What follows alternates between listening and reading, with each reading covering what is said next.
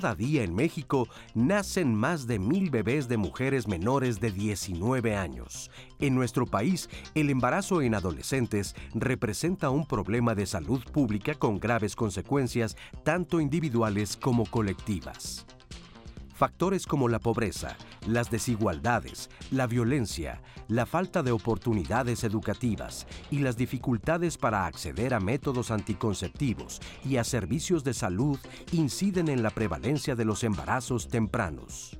Estereotipos, roles de género, creencias y tradiciones juegan también un papel importante en esta problemática, ya que muchas niñas y mujeres son obligadas a vivir en uniones tempranas y tienen embarazos que ponen en riesgo su salud física y emocional. Hoy, en Diálogos en Confianza hablaremos del embarazo en las adolescentes y de lo que significa ser madre a tan corta edad, así como de la importancia de prevenir las gestaciones tempranas que impactan en el desarrollo y el curso de vida de las adolescentes mexicanas. Buenos días, ¿cómo están? Bienvenidos a un programa más de Diálogos en Confianza. Hoy con el tema de ser madre y adolescente en México, una problemática que nos aqueja severamente en nuestro país. Tenemos invitadas para hablar al respecto, para conocer cuáles los números en torno a este asunto, pero también las acciones que se están haciendo para prevenir el embarazo adolescente. ¿Qué hacer si ya las jóvenes están embarazadas? ¿Qué alternativas tienen? Porque las hay. No es únicamente cuidar a un hijo, ellas pueden continuar con su desarrollo profesional, pueden continuar estudiando. Vamos a hablar de casos muy específicos también de cómo está esta situación a nivel nacional. Entonces los invitamos a que se queden con nosotros, a que participen. Si tienen dudas en torno al embarazo adolescente, vamos a estar atentas a su comunicación. Gracias Jimena Raya, Magdalena Alejo, nuestras intérpretes en lengua de señas mexicanas. Y Diana Laura, tú estarás aquí como la voz de quienes se conecten en redes y nos llamen. Claro que sí, Lupita. La verdad, con ese tema tan importante que vamos a estar dialogando hoy, voy a estar muy pendiente de sus comentarios. También les quiero recordar que si quieren que alguno sea anónimo, pues ya sí lo voy a hacer. Estamos en un espacio de confianza y pues se pueden conectar a todas nuestras redes, en Facebook, en Twitter, YouTube, llamarnos al centro de contacto con la audiencia. Este, y yo aquí voy a estar muy pendiente de pues, ser la voz con nuestras especialistas aquí en Diálogos. Claro, y lo que dices es muy importante. Si alguien quiere hacer una comunicación anónima. No sé, quizá en este momento nos está viendo una adolescente que está embarazada, no sabe qué hacer, no sabe a quién pedir ayuda. Eh, entonces, esta puede ser una oportunidad de comunicación y aquí estamos para recibir y compartir sus casos. Nancy Lombardini Vega, nuestra invitada subdirectora de Educación en Población de la Secretaría General del CONAPO, Consejo Nacional de Población, bienvenida, gracias. Muchísimas gracias, buenos días y es un gusto estar aquí. Gracias, Nancy. Gabriel Escobar del Razo, presidenta de la Fundación Maitayani para la Sostenibilidad y maestra en Asuntos de Género y licenciada en Ciencias Políticas. Gabriela, bienvenida. Muchas gracias. Gracias. También nos acompaña Georgina Diediu Bello, subdirectora de Educación del Consejo Nacional para Prevenir la Discriminación de CONAPRED. ¿Cómo estás? Gracias. Muy bien, gracias por, acompañarnos. Hablemos del tema de ser madre y adolescente en México. Se ha convertido esto ya en un asunto de salud pública, en un problema de salud pública. ¿Por qué? Porque tenemos claro que el desarrollo psicoemocional, el desarrollo físico, tiene que ver con la salud. Y los derechos sexuales y reproductivos tienen un abordaje inminente en cuanto al desarrollo de una salud plena.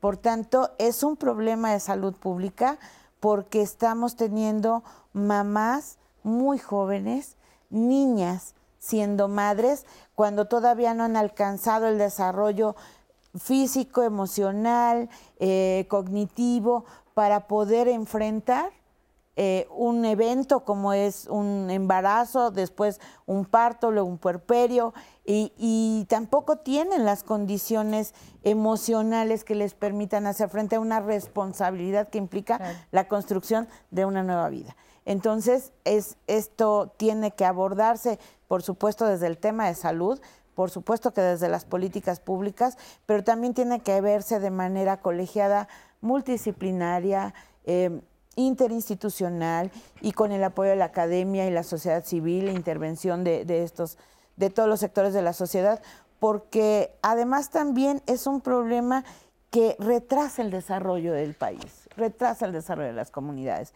Y hay estudios muy claros al, respecto, como una chica eh, que gana, que tiene ya esta condición de ser madre, tiene menos posibilidades de empleo, tiene menos salarios menores, por tanto hay una menor, hay un menor ingreso para el país para la recaudación de fondos y, por tanto eh, se va retrasando esta condición de, desarrollo en las de, tanto en las comunidades muy pequeñas como en las grandes ciudades repercute.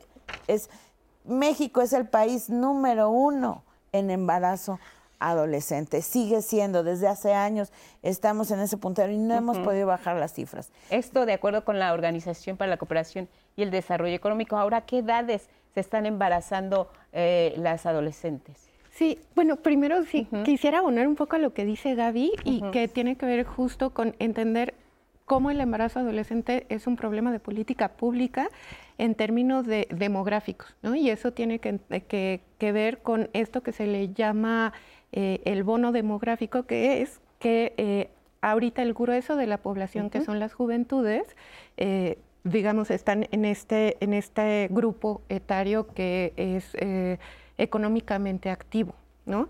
Entonces, esta es una oportunidad de crecimiento económico impresionante, lo que mencionabas, ¿no? Para, para el país y es una oportunidad muy buena para, para el desarrollo. Sin embargo, sí nos encontramos con que México, este, de acuerdo a datos de la OCDE, sí es el, el primer país con el número de, embarazos más altos, ¿no? Entonces, este, ahorita la tasa de fecundidad adolescente a nivel nacional tiene que ver con 69 eh, embarazos aproximadamente por cada mil.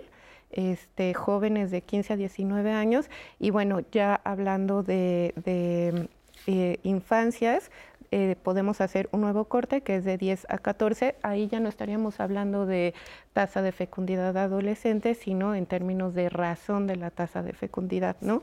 Debido a este el fenómeno de la o la cuestión de la menstruación. Pero las edades, ¿cuáles serían? en términos de 15 a 19 años, estamos hablando de este esta tasa de fecundidad de 69 embarazos por cada mil adolescentes de esa edad.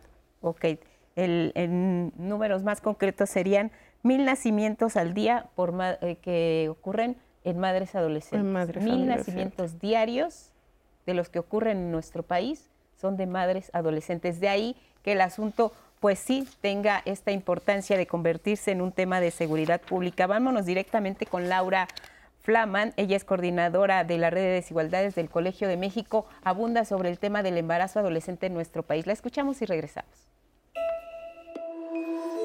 el embarazo temprano, el embarazo de las adolescentes es muy frecuente en México y las mujeres que lo experimentan, las niñas, las adolescentes, en muchas ocasiones son víctimas de violencia de género, o sea, no deciden embarazarse y también son víctimas de presiones sociales, ¿no? Presiones alrededor de lo que te da valor como mujer es tener hijos, tener hijas.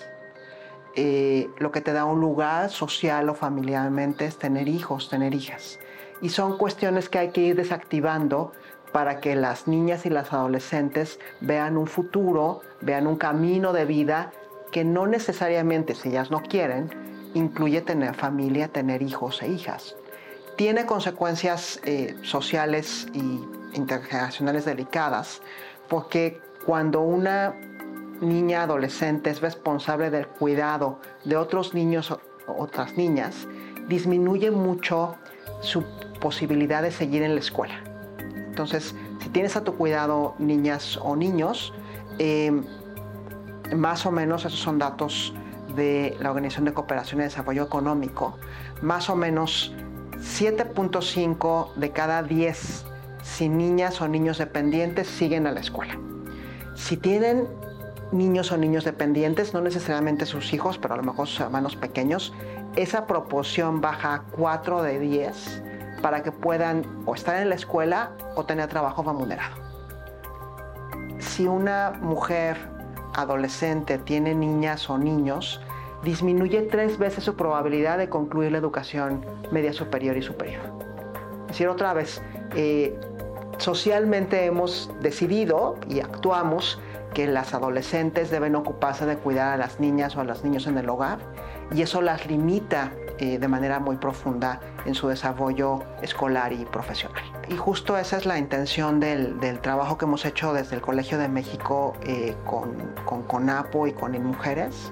Eh, publicamos un informe el año pasado, un par de informes que pueden consultar en desigualdades.colmex.mx sobre que el tener un embarazo temprano, tener un embarazo en la adolescencia, no es una equivocación, no es algo que es de responsabilidad solamente para la chica. Para empezar, pues hay un varón involucrado que no necesariamente se hace responsable. Y también hay un entorno social que vulnera a las niñas y a los adolescentes. Los embarazos que también son frecuentes en niñas menores de 15 en la mayor parte de los casos son víctimas de violencia de género. Entonces, creo que es importante reconocer que no es un problema individual, no es que esta chica se equivocó o que su mamá no la cuidó, sino que hay un entorno que las vulnera en los espacios familiares y también en los espacios sociales, en las escuelas y en muchos otros contextos. ¿Qué les parece si hablamos más precisamente de este entorno que está provocando los embarazos adolescentes? ¿Por qué otras razones ocurren?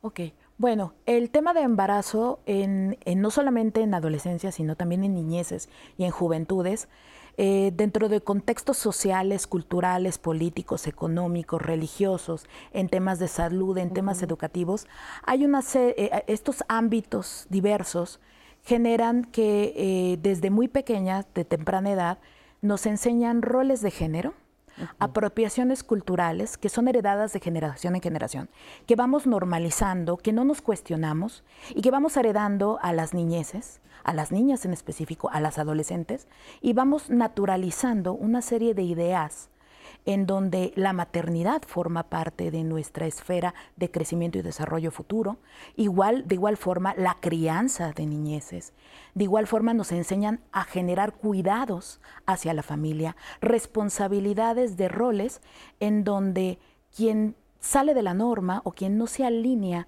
a este tipo de apropiaciones culturales o de registro cultural, entonces eh, no formas parte de el hecho de ser mujer. Entonces hay una serie de estereotipos que nos van construyendo día a día de qué es ser una niña, qué es ser una mujer, qué es ser un adolescente. Y de igual forma nos llevan a tomar decisiones o en este caso a que nos fiscalicen, nos, eh, eh, nos eh, señalen de haber cometido errores cuando el embarazo se da en temprana edad. Y esto se va a ver reflejado en frases eh, de, pues de trato desfavorecido en espacios familiares, en donde se te etiqueta que saliste embarazada o se te etiqueta eh, que eh, renunciaste a tus estudios por haber quedado embarazada. No quedas embarazada, no es una decisión tomada de manera individual, es una decisión tomada de manera colectiva entre dos personas, hombre y mujer, es decir, son dos aquellos que engendran y fecundan un menor, una, niña o un niño, y tomar en cuenta que incluso la familia genera que esto se vaya justificando, se legitime, porque se naturaliza y entonces vamos a ver que las familias dicen, pues dejas de, desarrollarte identitariamente, culturalmente, dejas de ir a la escuela, se te va limitando todo tu desarrollo integral y no solamente hay fallos en el sentido de que hay afectaciones en temas de salud, también hay afectaciones en temas psicológicos, emocionales, eh, hay afectaciones directamente durante el embarazo al, eh, que vive la niña o la adolescente. Y los ámbitos al final forjan, fomentan eh, que estas prácticas se sigan dando y se violente y se discrimine. Ahora, si nos vamos al escenario de por qué hay tantos embarazos adolescentes en nuestro país, ahí podríamos hablar de distintos factores. Podríamos hablar de violencia, podríamos hablar de uniones forzadas. ¿De qué más podríamos hablar en este caso? Híjole, es que es tan amplio. O sea, por un lado podríamos hablar, ah, ah, y me parece muy importante, que es esta, es decir, esta relación entre lo que comentaba de género y también lo que implica el ejercicio de la sexualidad, ¿no? E históricamente, y esto es bien interesante porque a partir de la modernidad, la sexualidad queda vinculada a, este, por un lado, a la reproducción y por otro lado, al coito penevaginal. Esto va a tener una implicación que ya después es lo que vamos a conocer como heteronormatividad. Esto tiene implicaciones muy fuertes en términos de cualquier otro tipo de práctica, ¿no? Es, puede devenir en discriminación, puede devenir en estigmatización, etcétera. Pero otro punto muy importante es que al momento en que el ejercicio de la sexualidad queda vinculada a la reproducción y al coito penevaginal, ya no se habla de placer. Entonces, la sexualidad queda como un tabú que no se habla, que no se trabaja en las familias, que queda como algo ahí, que como una cuestión oscura y que por supuesto en otros espacios fundamentales como la escuela, como este también los servicios de salud queda este pues sigue como en esta vinculación. Otro punto que creo también ya, ya este, comentábamos antes de, entrar al aire tiene que ver con la, posibilidad de tener un proyecto de vida. Sí. Entonces, eh, y que es muy interesante porque efectivamente este vínculo entre el embarazo en adolescentes y la, la escuela, o este, se pensaba que entonces las adolescentes abandonaban la escuela porque eh, aparecía un embarazo, porque tenían un embarazo.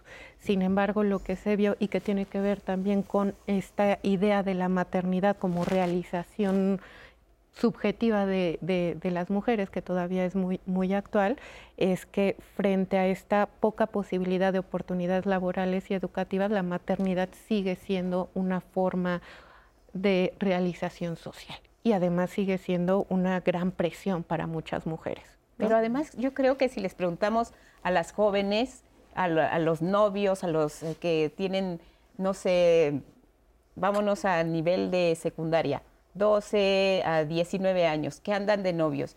Yo no creo que si a ellos les preguntas, ellos te digan, sí queremos ser padres, sí queremos tener un hijo. O sea, ¿qué tanto la información que se les da, y que se les dice, bueno, si quieres tener relaciones hay que usar condón, ¿qué, tan, qué tanto acceso tienen las y los adolescentes a la información para prevenir un embarazo que después trae consecuencias terribles para ambas, ambas personas. Sí, justo en el previo compartía una experiencia que tuvimos de estos focos grupos que hicimos con jóvenes de secundaria. Los jóvenes de secundaria, decíamos, se ven forzados a iniciar.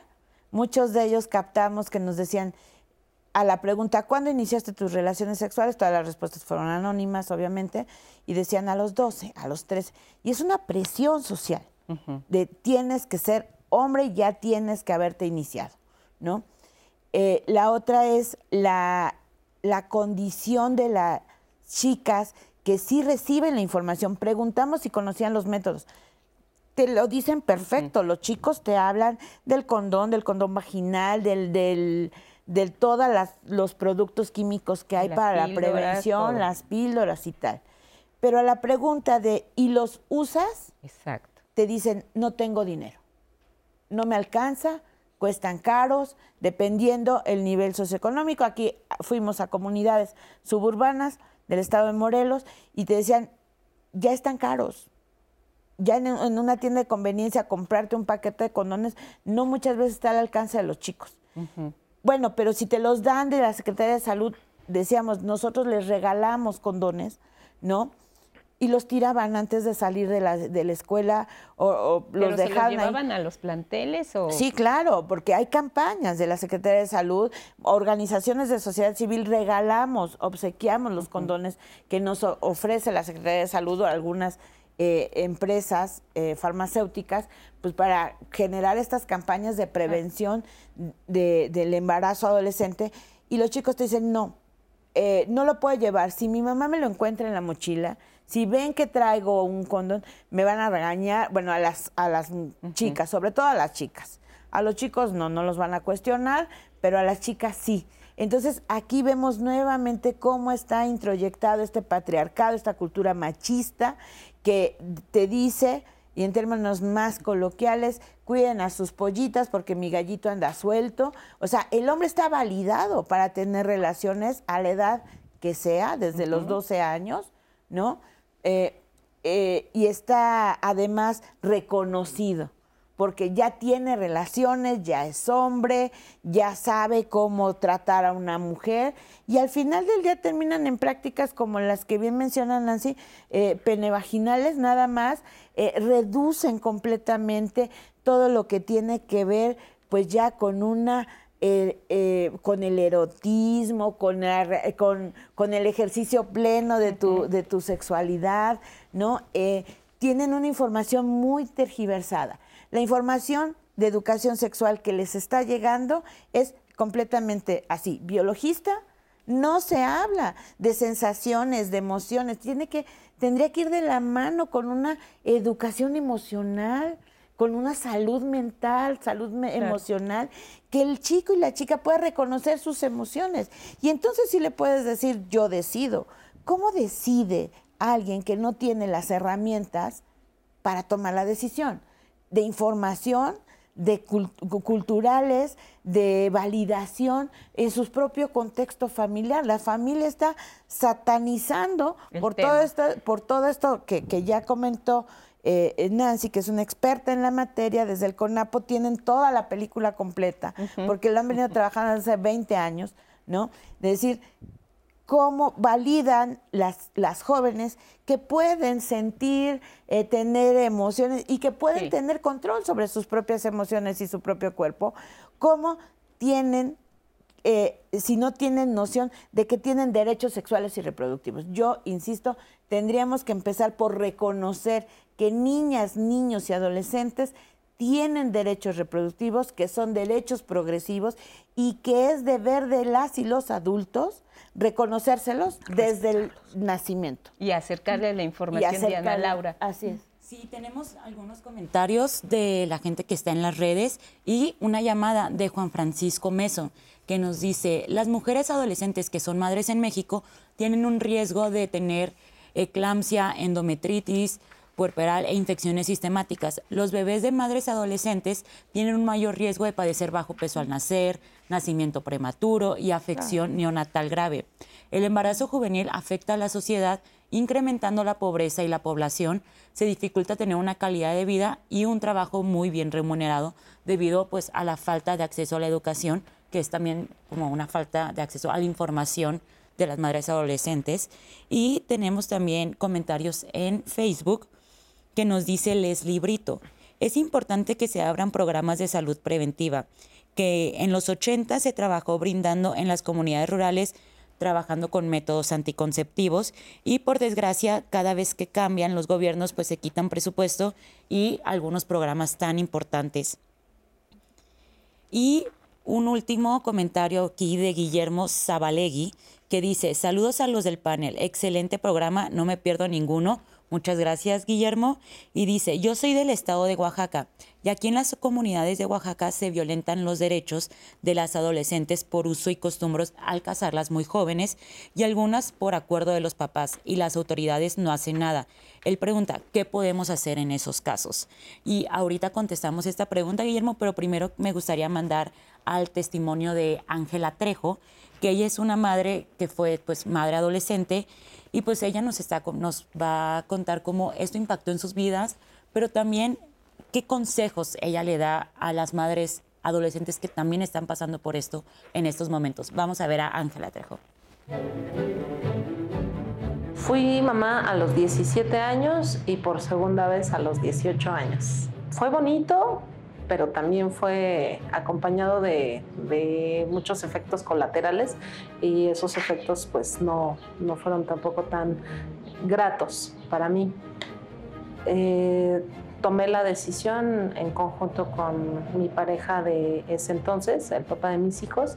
Estábamos muy enamorados y de aquellas cosas que como adolescente piensas que un hijo es el acto más grande de, amor que puede existir como pareja, ¿no? En casa al principio mis padres lo tomaron como algo bien, dijeron que era una bendición, pero pues sí, sí, después ya hubo como que un poquito de conflictos, este, a lo mejor propios de, a lo mejor la decepción que podían ellos como padres sentir de que su hija chiquita pues hubiera, este, hubiera fallado ¿no? a, su casa y a sus estudios. En la parte académica pues yo deserté, deserté de la escuela porque no me sentía con la seguridad de asistir por temor a las miradas, por temor a los comentarios y eso posteriormente pues este, impactó en mí en la parte emocional porque no me sentía realizada, porque me sentía este, estancada, me sentía pues como que no estaba progresando. Para mí era el aceptar y el adquirir el papel de tú eres la mujer, tú te quedas en casa a cuidar de los niños, yo soy el hombre, yo me salgo a trabajar. Entonces, no era únicamente cuida la casa, este, siempre lo vi de esta forma, ¿no? Es ser niñera, ser este, afanadora, ser todo y era una carga muy pesada. Me gustaría decirle a las chicas que ya pasaron por esta parte del el embarazo, que ya tienen a sus bebés, pues que, que no piensen que, hasta ahí llega la, la vida o su misión este, como mamás.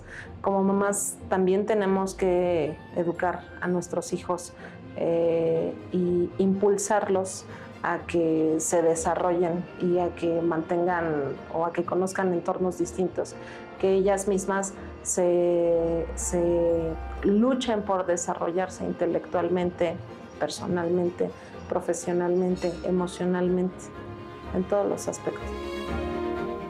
Pues ahí están las recomendaciones de una mujer que siendo adolescente, eh, pues 17 años tuvo a su, a su primer hijo. Vamos a ir a la pausa y al regresar hablaremos de la importancia que tiene el retrasar la decisión de ser madres porque las consecuencias pueden ser muy severas. Ya hemos hablado de lo que significa hacer estos roles de género, la violencia sexual que hay, que provocan embarazos, los usos y costumbres que se viven en algunas comunidades, que provocan la unión forzada y todos estos asuntos que hacen que México ocupe el primer lugar entre los países de la Organización para la Cooperación y el Desarrollo Económico en embarazo adolescente. Yo decido es parte de la estrategia para prevenirlo. La abordaremos también al regresar de la pausa, así que acompáñenos aquí en Diálogos. Seguimos hablando de ser madre y adolescente en México al mismo tiempo. Volvemos, acompáñenos si estamos en redes también.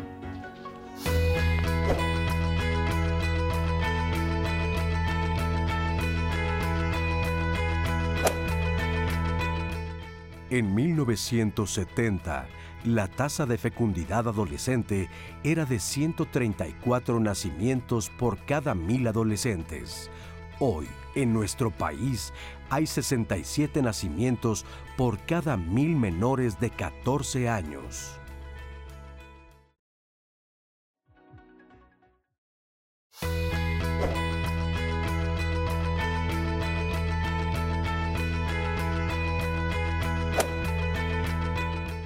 Las madres adolescentes tienen mayor riesgo de sufrir complicaciones durante el embarazo y el parto. Sus bebés también son susceptibles a ser prematuros y a nacer con bajo peso. Por esto precisamente que acabamos de escuchar, es porque es muy importante retrasar la decisión de, embarazarse.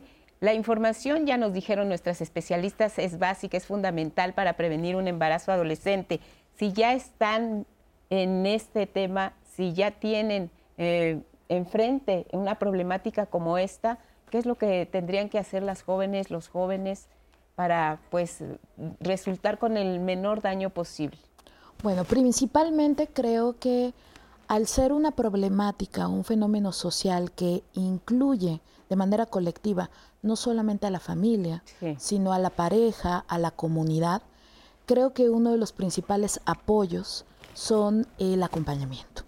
Entonces el acompañamiento no solamente tiene que ser emocional, tiene que ser psicológico, tiene que ser el acompañamiento directamente al sector salud.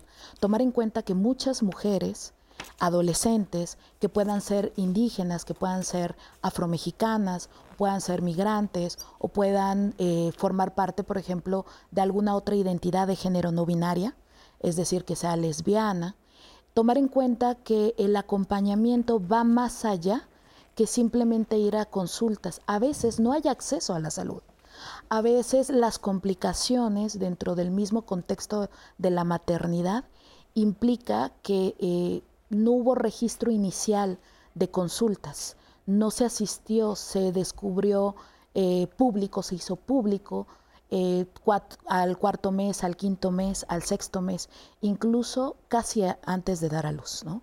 al octavo mes. Entonces, tomar en cuenta que es importante la escucha dentro de la familia. Dejar a un lado los prejuicios, los estigmas, los estereotipos, las narrativas de odio las narrativas familiares en donde se te, eh, se te señala de manera directa, se te desacredita como una persona con capacidad jurídica, se te anula y se, desde una visión adultocéntrica eh, se te trata como si tú no tuvieras voz, voto, como si no tú pudieras tomar decisión, la decisión de maternar, pero al mismo tiempo la decisión de no elegir maternar. Exacto. E incluso se traslada a considerar que el acompañamiento de las escuelas tiene que ser primordial, porque no es que la adolescente renuncie a sus estudios, sino que en muchas ocasiones una de las causales de discriminación identificadas no solamente es por el embarazo, sino que también las mismas instituciones educativas se niegan a recibirlas, a acogerlas, a facilitarles desde una visión de accesibilidad de, hacer ajustes razonables para que ellas sigan asistiendo a aulas, sigan continuando con su educación, concluyan con éxito, es decir, que exista un acceso, la permanencia, el seguimiento y la acreditación del nivel educativo por completo y que exista una continuidad. Y que independientemente de que la, eh, adolescente esté eh, en un proceso de salud, eh, de maternidad, en este caso, incluso sistemas eh, de gobierno, es decir, la administración pública federal, estatal, municipal, organismos autónomos, la iniciativa privada, están involucradas. Es decir, que es una problemática que tiene que atenderse desde distintos enfoques, ejes y que es un tema de derechos humanos. Poner la mesa de que para evitar que ellas se sientan solas, dejar de estos, estas ideas de señalamiento, de fiscalización reiterada, de estarles diciendo que está mal, que lo que hicieron está mal y que a partir de ahí anularon por completo un proyecto de vida.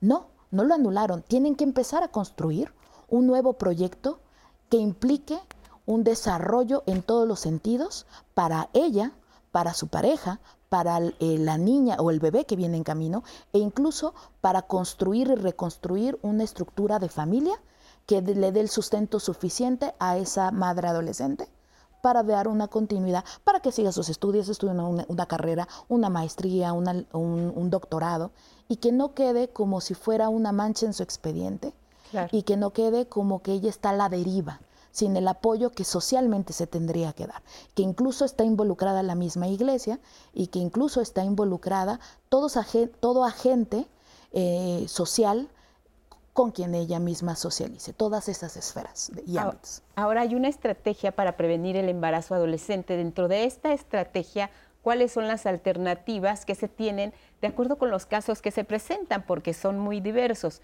Una cosa es un embarazo que se puede llamar que, que se decidió embarazarse y otra un embarazo eh, donde ella no interviene porque fue violada, porque eh, era menor de edad y la casaron a temprana, desde muy temprano, desde los 8, 10, 11, 12 años. ¿Qué ocurre con este tipo de embarazos?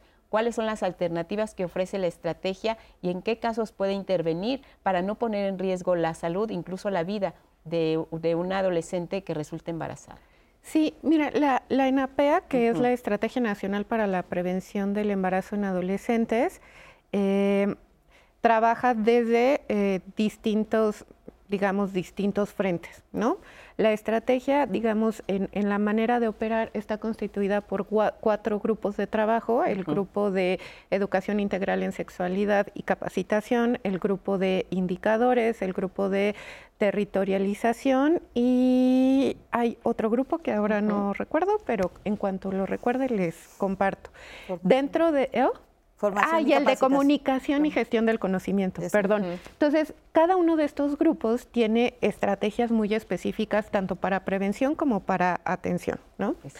Eh, que son muy, muy importantes. Entonces, por un lado, estaríamos hablando de educación integral en sexualidad y que tiene que ver con, uno, entender que la sexualidad no es un asunto de inicio de la vida sexual, sino tiene que ver con comprender la sexualidad como una dimensión humana y que por lo tanto, lo mencionaba Gaby en algún punto, empieza desde este, los primeros años de vida y la ACE, que, que, así se le llama, Educación Integral en Sexualidad, debe estar en los programas educativos desde, este, educación básica, ¿no? Ese como primer punto. Por supuesto que está la campaña, la campaña Yo Decido, que más adelante platicaremos un poco de ella. Y dentro de, de otra de las estrategias está la Ruta NAME, que tiene que ver con implementar a nivel estatal una ruta de atención eh, médica, legal, etcétera, para identificar estos casos de violencia sexual. Y que esto va de la mano con la norma 046 que, eh, esto, que reconoce el derecho de toda mujer que ha sufrido violencia sexual, y estamos hablando de niñas, adolescentes y mujeres de cualquier edad, a recibir primero la PAE, es decir, la anticoncepción de emergencia dentro de las 120 horas, y también les da eh, este derecho, se les reconoce este derecho a la interrupción voluntaria del embarazo.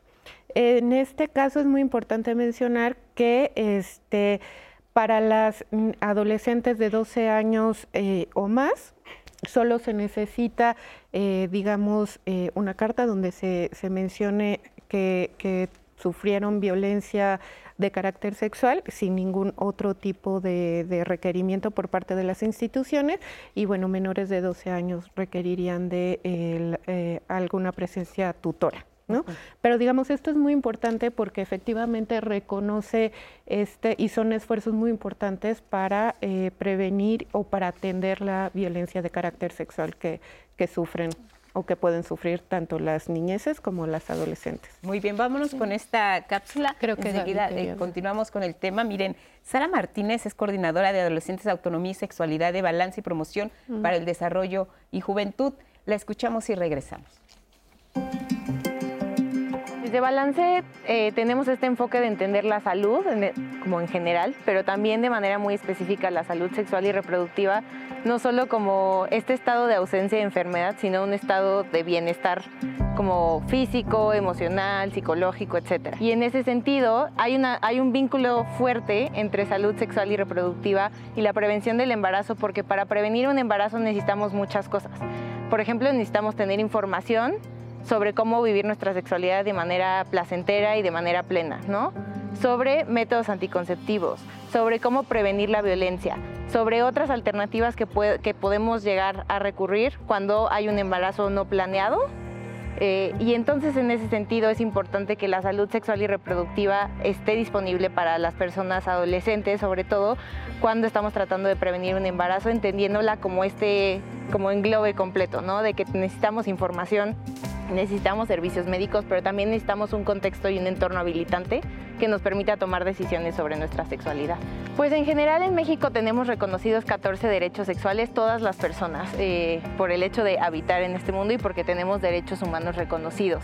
Eh, estos vienen de la normativa mexicana y están como completamente establecidos. De hecho existe una cartilla de derechos sexuales para personas adolescentes y jóvenes que está disponible, ¿no? donde puedes como consultar un poco estos derechos. Estos derechos van desde tomar decisiones libres sobre cómo ejercemos nuestra sexualidad, sobre nuestra reproducción, sobre nuestra identidad de género, sobre nuestra orientación sexual y también incluyen el acceso a servicios de salud, el acceso a información, entre otros. Y en ese sentido entendemos que los derechos sexuales son derechos humanos porque están vinculados al desarrollo de una persona. Específicamente para adolescentes es importante que pueda haber un ejercicio de los derechos sexuales porque como ya lo mencioné, es parte de este desarrollo y la adolescencia es esta etapa crucial para el desarrollo de las personas. La primera es que empecemos a abrir los espacios para la información, sobre todo para las, las personas adolescentes, y que esta información la, la hagamos como desde una perspectiva de bienestar, de goce, de placer, ¿no? Y de alejarnos de esos como cosas que nos han dicho que nos generan miedo, que nos generan como una cuestión de no, mejor no me quiero acercar a esto, ¿no? Y es importante que sepamos que no porque no queramos hablar de algo significa que no va a existir, ¿no? Entonces que dejemos ese miedo a hablar de sexualidad desde estos enfoques. Además, desde Balance, pues bueno, en nuestros diferentes programas eh, hacemos atención y prevención de la violencia a través de nuestra plataforma liberas.org. Eh, tenemos un consultorio sáfico que específicamente da consejería a mujeres que se relacionan con otras mujeres y personas sáficas. Eh, se llama Consultorio Sáfico. Tenemos el Fondo María que también acompaña a personas adolescentes que estén en una situación de aborto durante su proceso. Y tenemos la plataforma de Sentir Bonito está en redes como arroba sentir MX, donde también resolvemos dudas sobre sexualidad específicamente para personas adolescentes y también acercamos información. Pues bien, ya tenemos ahí más información acerca de la importancia de prevenir el embarazo adolescente. ¿Querías comentar algo? Sí, mira, me encanta esta cartilla de derechos sexuales para los jóvenes, para los adolescentes y las adolescentes, porque ciertamente sí está reconociendo que es un derecho, que es una dimensión humana de desarrollo. hay mamás, también hacemos talleres con las mamás que nos dicen, bueno, ¿cómo, cómo hablar de sexualidad con nuestros niños, con nuestras eh, jóvenes, sin invadir sus espacios, sin ser invasivos, por, abriendo los, los vínculos de comunicación. Esto es lo que te va a permitir viendo lo natural. Hay mamás que te dicen, bueno, es que cuando le cambio el pañal al niño, este, se erecta su pene. Pues sí, es una condición lógica porque tiene un estímulo. Y verlo natural. O sea, los niños, las niñas que se tocan no se masturban porque no están erotizando, no tienen esa visión erótica. Es verlo natural, tienes emociones y hablarlo desde la primera infancia. Es como hablar sobre ahora ya come, ¿no? Este, sólidos y luego ya va al kinder y luego ya, ah, bueno, pues ahora ya está menstruando y entonces ahora ya la empiezo a llevar al ginecólogo, ahora ya tienes erecciones este, por tu propio cambio hormonal y entonces ahora voy a platicar contigo. Esto es ejercer tu derecho de manera progresiva, pero somos las adultas y los adultos responsables de irles dando esa posibilidad del ejercicio pleno de su sexualidad. Esto es sin tabúes, sin prejuicios hay, hay corrientes y, teníamos una discusión en un grupo de WhatsApp de, defensa de derechos de niños sobre salió por ahí un Twitter que dice que la Organización Mundial de la Salud junto con eh, este, la UNFA, ¿no? que es este organismo internacional de población, están provocando que los niños tengan relaciones sexuales, porque publican una guía a nivel internacional sobre la sexualidad de niños, niñas, adolescentes. Y es que no es que te le reafirmes, es que si yo le hablo de eso, entonces ya va a andar este, teniendo relaciones. Es que ya es como darle licencia para que se vaya a enrolar, empatar, emparejar este, con otras personas, ¿no? Y, y, va a cometer un error. Y vas, cuando esto es la objetivación nuevamente del cuerpo de la niña y del niño es la apropiación, es mi hijo y yo controlo su cuerpo y yo decido qué pasa en su cuerpo, pero además no le doy las herramientas. Lo que nos decías, le esconden lo, a las niñas las critican porque traen un condón y a los niños sí está completamente permitido. Permitido. Y entonces tú tienes que controlar el cuerpo de tu hija. Tiene que llegar virgen o al menos que no sepan que ya tuvo relaciones.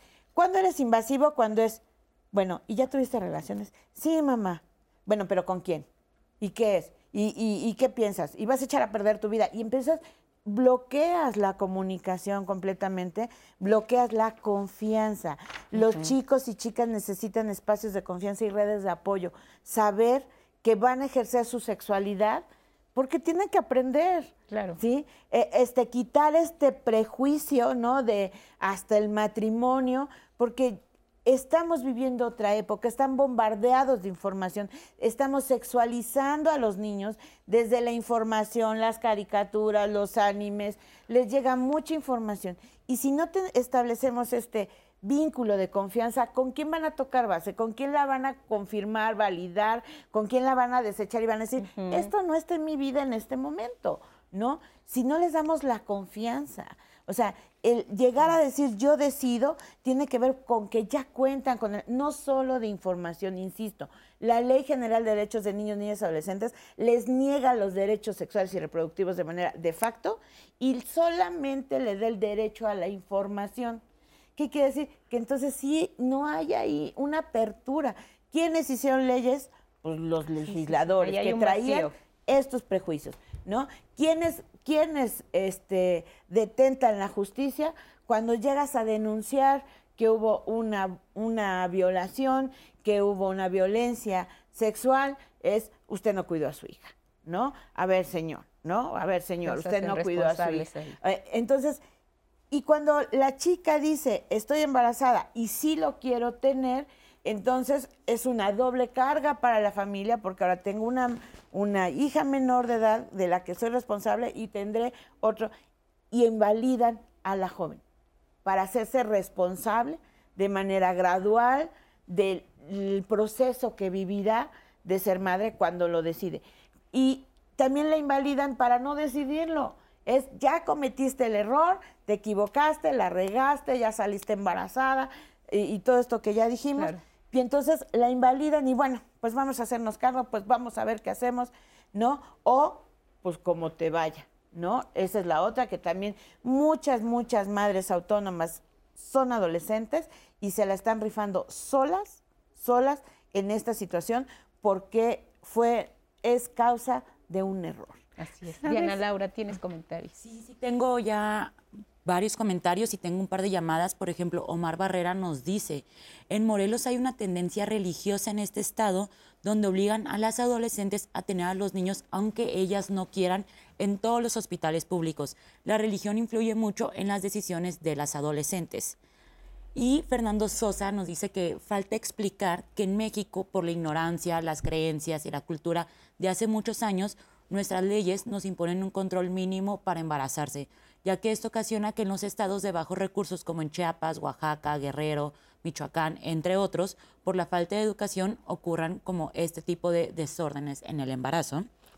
Y tengo un comentario en Facebook que creo que se relaciona mucho con lo que hemos estado hablando de, de decir como esto de que las mujeres, ah, tú te embarazaste, es tu culpa, dice Mariela Aguilar este, señores, si esperan que todas las mujeres se acuesten con ustedes y no quieran hacerse cargo de un bebé, háganse la vasectomía. ¿Por qué siempre creen que es responsabilidad de la mujer solamente? Ya dejen de decir salió embarazada, este, que fue concebido por generación espontánea. Niñas, adolescentes y mujeres en general, este, sean un poquito más responsables de ejercer su sexualidad y que no olviden que el condón no es solo para prevenir un embarazo, también ayuda con enfermedades de transmisión sexual. Y tengo un otro comentario que dice de Marta Lun, que las acciones de los padres y o tutores sean congruentes con las palabras que han de guiar a los niños, niñas y adolescentes y jóvenes. El problema es que las madres tienen actividades laborales remuneradas donde rolan turnos, además tienen que llegar a su hogar al segundo y tener que convertirse en madre, ama de casa, gestora, administradora, etcétera, que es guiar con el ejemplo en igualdad de oportunidades y el ejercicio de la participación en el hogar y espacios laborales y sociales. Y con estos comentarios también quiero justo decir como justo lo de las mujeres indígenas que según yo 99 nacimientos de cada mil embarazos este, adolescentes son de mujeres indígenas y tenemos una entrevista con Jennifer Haza, que es de la, funda, de la Asociación Civil Melel, que ella justo nos va a hablar sobre los embarazos en las mujeres adolescentes indígenas y vamos a escucharla. Promovemos que las niñas, bueno, las niñas y adolescentes conozcan su cuerpo, este, identifiquen también cómo se manifiesta, cómo se expresa la violencia en sus cuerpos, también en sus eh, territorios y espacios que habitan, la escuela, la casa, los trayectos, este, sus trabajos también, pues todo el tema de derecho a decidir eh, en torno pues, a embarazos no planeados, tempranas, pues eso lo trabajamos pues, con los grupos mixtos, porque también nos parece que el trabajo no solamente tiene que hacerse con las mujeres, con las niñas y adolescentes, sino también con las personas adultas eh, pues que son parte de su cotidiano, familiares, maestras, maestros, eh, y que no hay que dejarles toda la responsabilidad a las chicas. Creemos también que eh, pues con el trabajo que se hace, con brindar información y formación, pues también las niñas y adolescentes pueden ejercer su sexualidad, ejercer y disfrutar de su sexualidad pues transformar también de a poco estas eh, prácticas y no solamente ellas solas, sino las niñas nos comentan en, los grupos, ¿no? que pues también platicando con sus hermanas, con sus mamás, ¿no? pues de las relaciones y las prácticas machistas que existen en casa, pero también cómo se van transformando. ¿no? mi papá es el que toma las decisiones en la casa, eh, las mujeres no participamos, pero mi mamá ya se reveló. ¿no? Entonces, que son eh, prácticas que se van transformando eh, de a poco y bueno, pues creemos que en la medida en que tengan pues, mayores redes, mayor información y mejores condiciones para, pues, y para ejercer pues, su derecho a la salud, a la sexualidad, a la información, pues entonces pues pueden tener como otras alternativas o integrar, además de la maternidad elegida, ¿no? e informada y también pues que las uniones no sean de edades más tempranas, pues pueden incorporar otras alternativas y otras este, aspiraciones a su proyecto. Pues escuchábamos a, esta mañana lo que nos comentaba Jennifer Haza. Gracias a Melel Shojobal, porque es una asociación civil que se está preocupando precisamente por llevar información a las comunidades indígenas, donde también se están presentando estos casos de uniones forzadas que provocan los embarazos, donde también las niñas y las adolescentes son víctimas de violencia sexual, lo que provoca el embarazo pone en riesgo su vida, la vida del niño. ¿Qué tanto acceso tienen ellas a la información en estas comunidades quizá más alejadas del país? Vamos a la pausa y regresamos con el tema de ser madre y adolescente en México.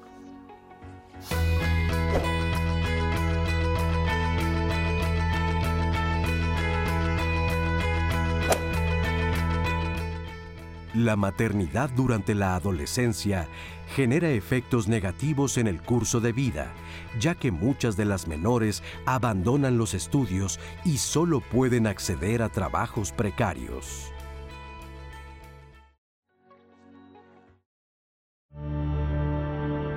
Afortunadamente hemos cooperado con el Consejo Nacional de Población y con InMujeres desde el Colegio de México. Eh, quizás yo señalaría dos. Eh, o tres. La primera es que debe ser muy clara la corresponsabilidad de los varones y la corresponsabilidad social. Insisto, no es un problema, una equivocación de la chica adolescente. Eh, por tanto, tiene que ir tienen que irse construyendo los apoyos del sector salud, desde el sector educativo y de los propios institutos de las mujeres en las entidades federativas. Entonces, acá hablamos de una estrategia diferenciada para las diferentes regiones, los diferentes estados en México.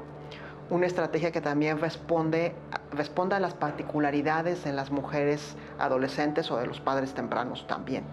Eh, si son migrantes, si son discapacitados, si son indígenas. Entonces es una estrategia de coordinación entre gobiernos, entre gobierno federal, estatales y municipales, pero también una estrategia coordinada intersectorialmente. No es responsabilidad nada más del sector salud, también tiene que jugar el sector educativo y desde luego eh, también las fiscalías en los casos de violencia de género, ¿no? Tiene que ser un enfoque integral y eso es una, algo muy demandante, algo, algo difícil. Tiene también que haber, creo, eh, pues mucha participación social para que entonces eh, pues se les exija a estos sectores, se le exija al gobierno eh, trabajar de manera efectiva en proteger a las madres, a los padres tempranos y también a sus hijos y a sus hijas. Muchísimas gracias a Laura Flamán por esta entrevista que nos dio. Yo quiero ir con unos comentarios, pero antes quiero invitarles a que descarguen la aplicación de 11 más, donde van a poder ver toda la programación del 11. El programa que estamos teniendo ahorita en vivo también lo pueden ver por esa aplicación para que lo descarguen en su teléfono y ahí para que el 11 vaya contigo. Y ahora regresando, ser madre y adolescente en México. Tengo una llamada de Sofía Ortiz que dice, para mí la educación sexual es importante que la conozcan desde niños y niñas, que todas las partes del cuerpo se les diga por su nombre, su función, cuidados y riesgos. Siento que al hablar de métodos anticonceptivos solo les despierta inquietudes o curiosidad. Y ahora si nos vamos a Facebook, nos dice Dolores Mesa. Hola, muy buen día. Qué pena que en las, que en las adolescentes se dé ya que son muy vulnerables por la edad. Ya no tienen la posibilidad de estudiar, de realizarse como una profesionista. La familia debe ser la responsable de cuidar e instruir a los adolescentes, hombres y mujeres, para que esto no suceda. Otro comentario que tenemos es de Susana Camacho. Está bien los estudios y las estadísticas, pero ya tomen acciones. Cada día nos toca ver más y más adolescentes embarazadas. Es multifactorial. En centros de salud, en hospitales urbanos, es lo cotidiano. No sirven tantos estudios si las secretarías de salud estatales no toman acciones. Se quedan en palabras y el resultado son niños mal cuidados, desnutridos, maltratados. Es un círculo vicioso, también madres frustradas. Y Odette Herdes nos dice, ser madre implica muchísimo más que solo tener un bebé. Si bien el embarazo puede ser pesado, lo que le sigue puede ser mucho más si no se tiene la convicción de que se desea ser madre. Si la decisión es el, embarazo será deseado o no será, estoy de acuerdo con Odette. Y Guillermo Moreno nos dice, los embarazos en adolescentes, más del 90% son provocados por la formación familiar. Los papás sobre todo, los, los tratos psicológicos se los debieran de dar a los papás por la mala forma de guiar a los hijos. Y quiero terminar con justo una pregunta en estos comentarios que dice Evelyn Hernández. ¿A dónde puede acudir las adolescentes que quieren tener una sexualidad responsable? Ya que acuden a los centros de salud y las desaniman cuando las cuestionan mucho. Bueno, Evelyn, ahorita te van a contestar nuestras especialistas y estos son algunos de los comentarios que hemos tenido al momento. Muchas gracias, Yana Laura. ¿A dónde pueden acudir a recibir información sin que los desanimen o les den una plática que definitivamente no entiendan? Están los servicios amigables, que son servicios de, efectivamente de la Secretaría de Salud, pero especialmente para las adolescencias. Entonces el personal está capacitado, está preparado para atender todas estas inquietudes y también, como ya vimos, las, hay organizaciones, también desde la Secretaría General del Consejo Nacional de Población está la línea Yo Decido, que no sé si pueda también mencionar el número de la línea Yo Decido, que es el 862 46 646-4, que es una línea telefónica también en la que pueden recibir información sobre salud sexual y reproductiva. Está el micrositio de la ENAPEA, está la, eh, la página, déjenme checar porque también la tengo acá, ¿Cómo le hago? Que también es una página que ayuda muchísimo y para promover los derechos sexuales y reproductivos de las adolescencias. Había un comentario que decía, qué pena, ya no tienen la oportunidad de desarrollarse. Aquí hemos insistido que no tienen por qué abandonar la escuela ni su proyecto de vida. Hablemos más sobre este asunto. Las adolescentes que ya son madres, ¿cómo se les puede apoyar para que precisamente no abandonen su proyecto de vida a ellas y qué atención necesitarían? en todo caso sus hijas o sus hijos, también para que se desarrollen en un mejor entorno familiar. Bueno, aquí quiero decir que primero tendríamos que empezar por saber si tienen un proyecto de vida, si tenían un proyecto de vida. Hay que trabajar muchísimo, es un derecho, también es un derecho humano, tienes el derecho a proyecto de vida y pocas instituciones y pocas familias trabajan con sus hijas e hijos eh, adolescentes sobre empezar a configurar un proyecto de vida. Aquello de qué, qué quieres ser, cómo te ves en tres, en cinco, en siete años, dónde te ves. Es, eh, poco se platica, vamos al día a día, eh, toda esta dinámica mediática eh, inmediatista, ¿no? No te da la oportunidad de que puedas charlar esto que decían las llamadas. Bueno, las madres de familia están cubriendo dos turnos y luego llegan al tercero. ¿A qué hora platican con sus adolescentes? Los adolescentes están en esa etapa en donde están en su mundo, donde es a veces muy complejo poder tratarlos. Entonces, sí necesitamos trabajar con padres y madres de familia. ¿Por qué? Porque al final del día, las y los responsables somos los adultos de estos menores de edad. Oye, pero ya tiene 17 años, ya quiere andarle dando gusto al cuerpo y, y no es responsable de sus actos. Esa responsabilidad, así como el derecho sexual es progresivo, la responsabilidad también es progresiva. Y como bien decía Gina, se trata de acompañarlos, no invadirlos, no hacerlos objeto de mi propiedad y de control. Es acompañarte en tu etapa, es guiarte, es darle una flexibilidad en esa guía, en donde somos guías padres y madres de familia, somos guías en las escuelas, somos guías desde el sector salud, somos guías desde los medios de información para hacerles asequible, eh, atractiva esta información. Tenemos que involucrarlos a hacerse responsables. Eh, a, asumir esa responsabilidad, decíamos, de manera progresiva, en la responsabilidad de su cuerpo, decir, sí, yo decido pero tengo ya la información, tengo además las herramientas, tengo una red de apoyo para poder decidir. Todo esto hoy por hoy sigue en pañales, está bloqueado. Insisto, tenemos casi 20 años con una estrategia nacional y no hemos podido romper tabúes, prejuicios, eh, vamos a decir, posturas ideológicas que siguen invisibilizando la sexualidad, como si empiezas a ejercer sexualidad a partir de tu primera relación, ¿no? O a partir de que ya eh, tienes una condición adulta. Y esto no es así. La sexualidad se vive desde la primera, desde la primera etapa de vida, la tienes, la tendrás que ir ejerciendo de manera paulatina con esta guía, con este acompañamiento. Yo os invito a padres y madres a que se responsabilicen también de ser guías, de ser apoyo, de ser instrucción, no solamente de eh, poder decir, tienes casa, vestido y sustento, tienes educación y ahora tú hazte cargo eh, de todo. Tienes que estar ahí con ellos porque todavía están en construcción de su propio desarrollo. Ahora, una, una mujer adolescente eh, que se embaraza, ¿cómo puede enfrentar, cómo puede frenar todos estos ataques que vienen por cuestiones de discriminación, por estar en esta condición? Yo creo que primero lo que me gustaría poner sobre la mesa es que las eh, niñeces, eh, las y los adolescentes y las juventudes que nos escuchan en el programa sepan que existe una institución como el Consejo Nacional para Prevenir la Discriminación que con APRED brinda orientación, que pueden contactarnos, que pueden pedir orientación, asesoría, por un presunto acto de discriminación cuando una institución gubernamental, es decir, cuando un funcionario público de un sector educativo, de un sector salud, de un sector laboral, en donde ellos estén incursionando para poder generar un sustento, porque estamos hablando de ambas partes, de esta, visión binaria de hombre-mujer, en donde el hombre en muchas ocasiones es quien busca un trabajo y ella es quien se queda en cama o en casa o en atención en temas de salud por la maternidad tomar en consideración que ellos y ellas pueden acudir para denunciar presuntos actos de discriminación cuando se les niega el poder continuar con sus estudios, cuando se les niega o hay un despido injustificado por estar embarazada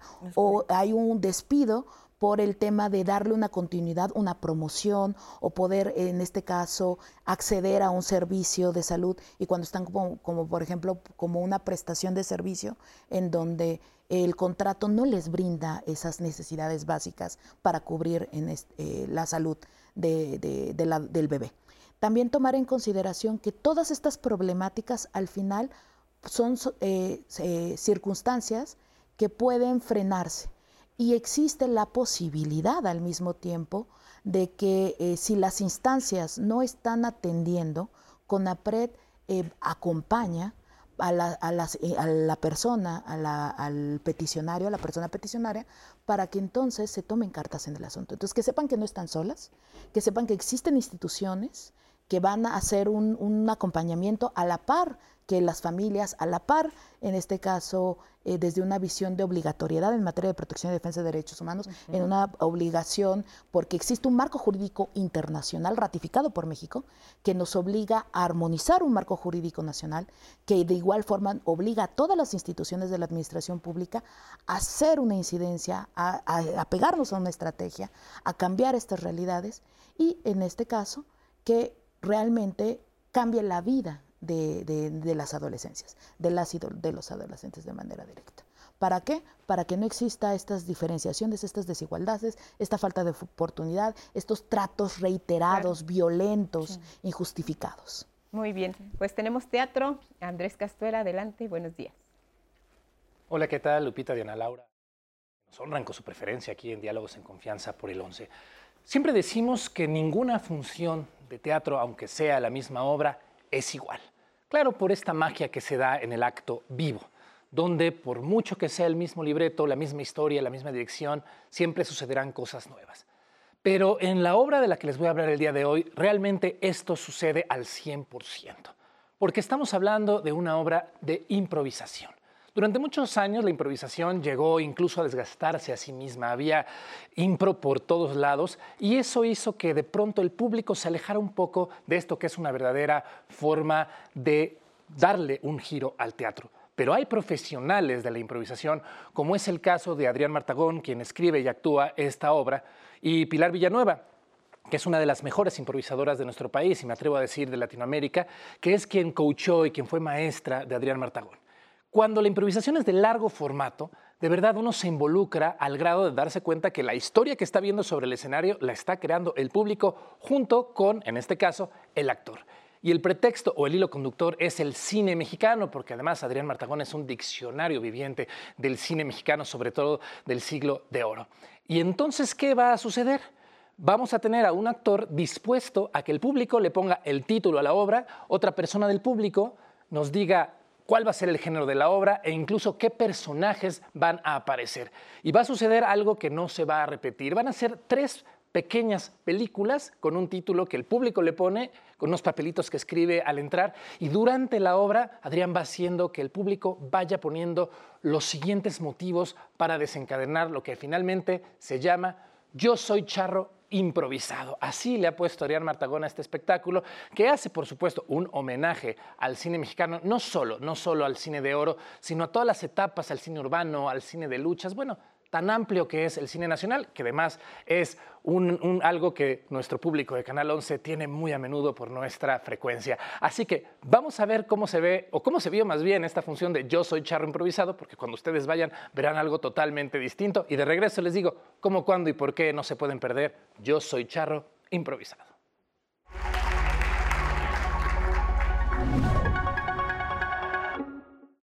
Yo comencé a verlas y a partir de esas cintas fui descubriendo a más y más estrellas.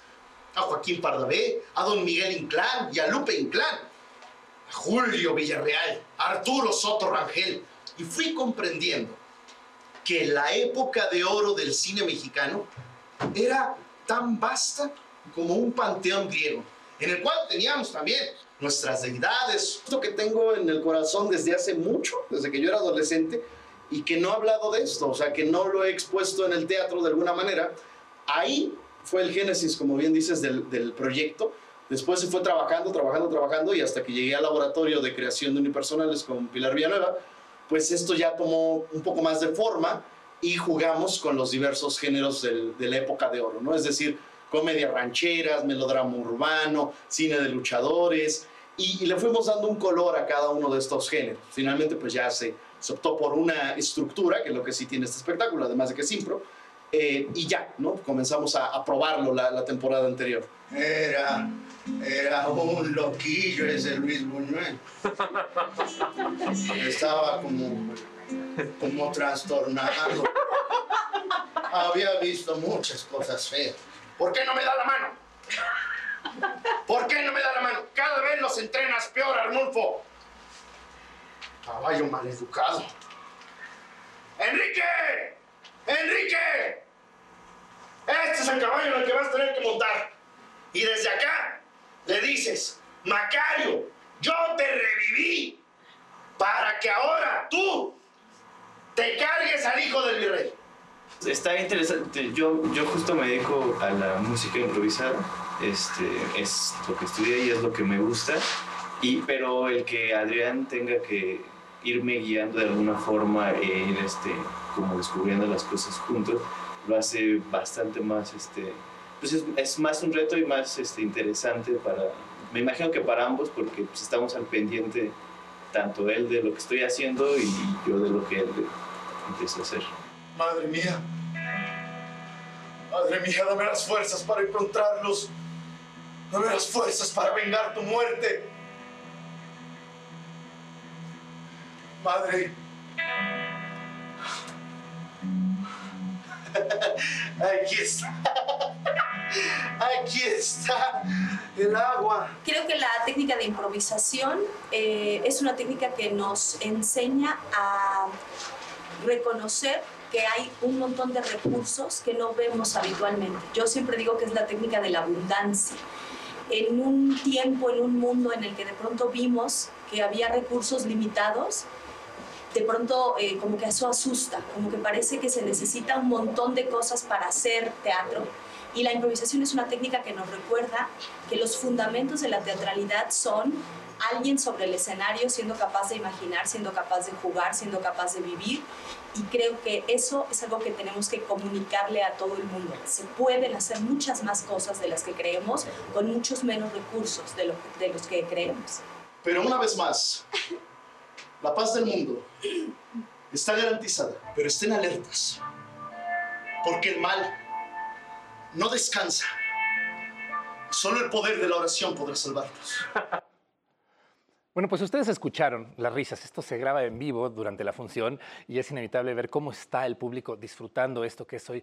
Yo soy charro improvisado. Hay que darle una oportunidad a la impro. Es una forma muy peculiar y muy vanguardista de hacer teatro porque las cosas que suceden están pasando en ese momento en el contexto y además la nostalgia que les va a dar del cine mexicano de verdad es para ir, para ir en familia y para salir comentando a qué película les recordó esto. Quedan solo dos funciones, esa es la mala noticia. Solamente queda este domingo y el próximo a las 6 de la tarde en el Centro Cultural Autogestivo El 77, que está en Abraham González, número 77, ahí en la colonia Juárez.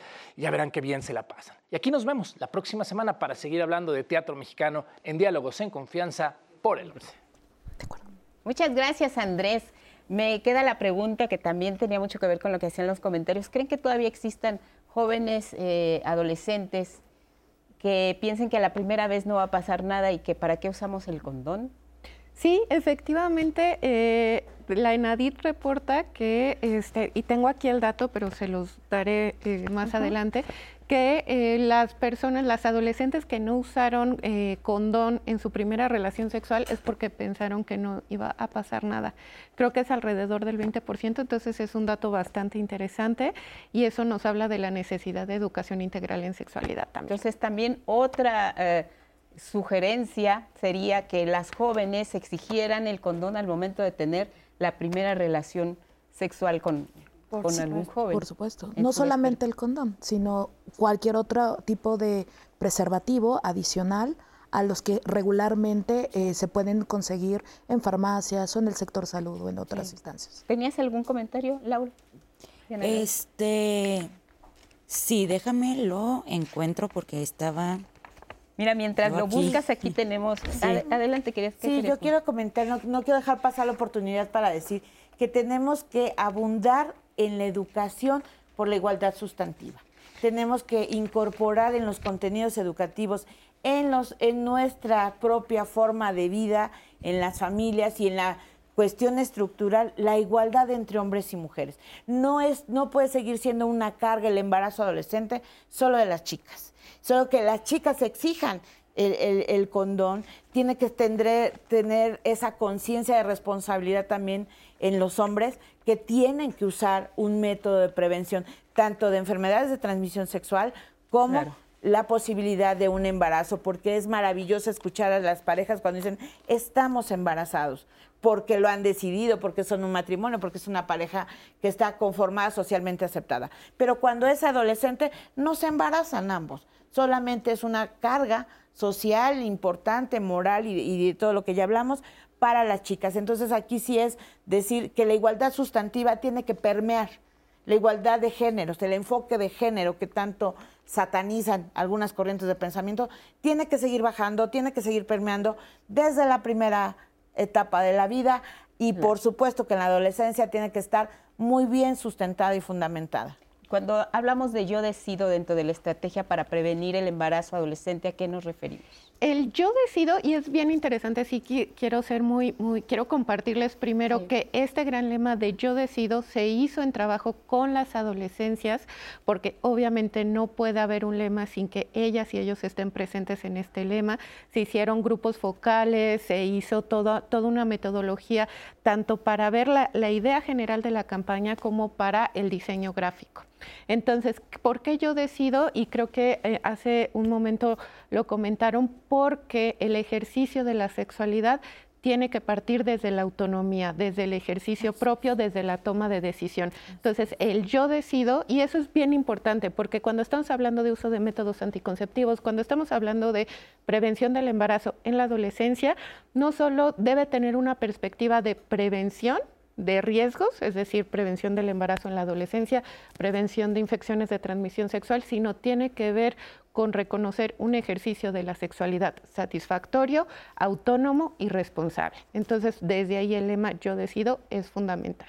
Vamos a cerrar el programa, les pediría un comentario final, adelante por favor. Pues yo creo que considerar que al ser un tema de derechos humanos, hacer un lado los tabúes, eh, los, los mitos y plantear las realidades que conllevan a que debe de existir un acompañamiento permanente, facilitar información y al mismo tiempo reconocer que son sujetas de derechos y que hay un eh, derecho superior de las, de las niñeces que está ahí y que se tiene que velar y se tiene que respetar y que el tema de la autonomía es lo primordial.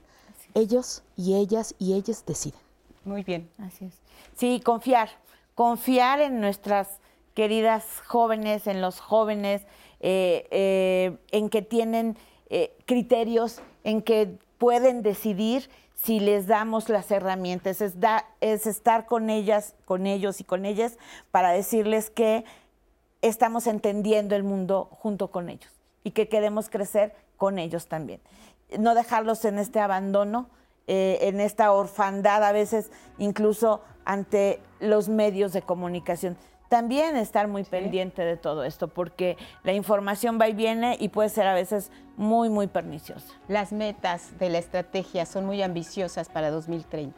Claro que sí, pero tiene que ver con esta forma de trabajo, es decir, por un lado, seguir trabajando en conjunto con las adolescencias, con las niñeces, pero por otro lado, también ser conscientes de que requerimos cambiar las condiciones, ¿no? Es decir, que tiene que haber mayor educación, que tiene que haber eh, mayores oportunidades laborales. Entonces, es una estrategia que, si bien efectivamente este, las metas son muy ambiciosas, digamos, sí está consciente de que tenemos que trabajar las condiciones estructurales, al igual que este trabajo con las adolescencias. La meta inmediata sería terminar con los embarazos entre las niñas de 10 a 14 años para 2030. Hay más metas, sigan viendo este programa en redes. Nos despedimos, gracias por su atención.